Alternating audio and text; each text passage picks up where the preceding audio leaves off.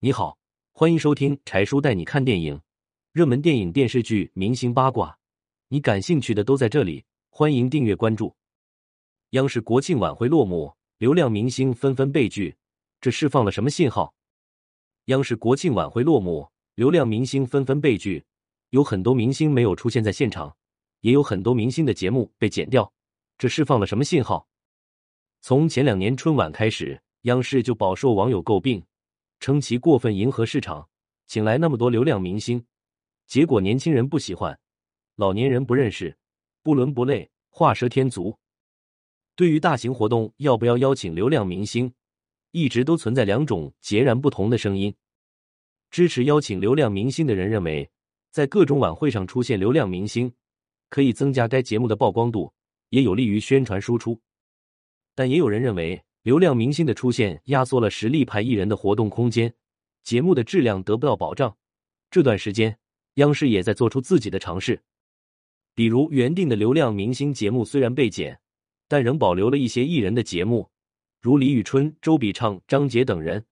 他们和定义上的流量明星不同，实力达标、业务过关，和流量二字不搭边。可以看出，央视在启用艺人时。标准已经不单单是人气和实力，央视此次国庆晚会也将人品、口碑等综合因素纳入到了考量范围。之前网络上兴起了一个叫“泛娱乐化”的词，这个词并不是不好，而是被滥用后，逐渐衍生成了娱乐致死的不良风气。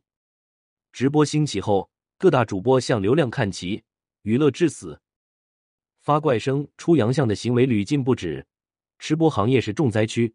浪费粮食、吃生僻怪食等行为屡见不鲜，且以此来博眼球。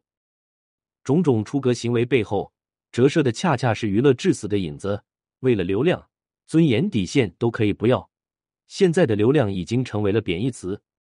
作为最高舞台，央视的去流量化、去娱乐化已是势在必行。从这次晚会来看，虽然众多流量明星缺席，但还有韩红、孙楠等实力在线的艺人坐镇。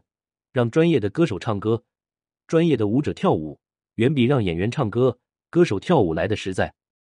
文艺节目的制作中，难免要面临取舍。从这次的国庆晚会来看，网友的口碑整体是夸赞的，足以证明这次的尝试是得到了市场的认可。网友苦流量久矣，苦为流量论更久。这次央视国庆晚会的试水，或许是未来各大电视的风向，即抛流量保质量。现在的流量明星也要开始考虑转型了。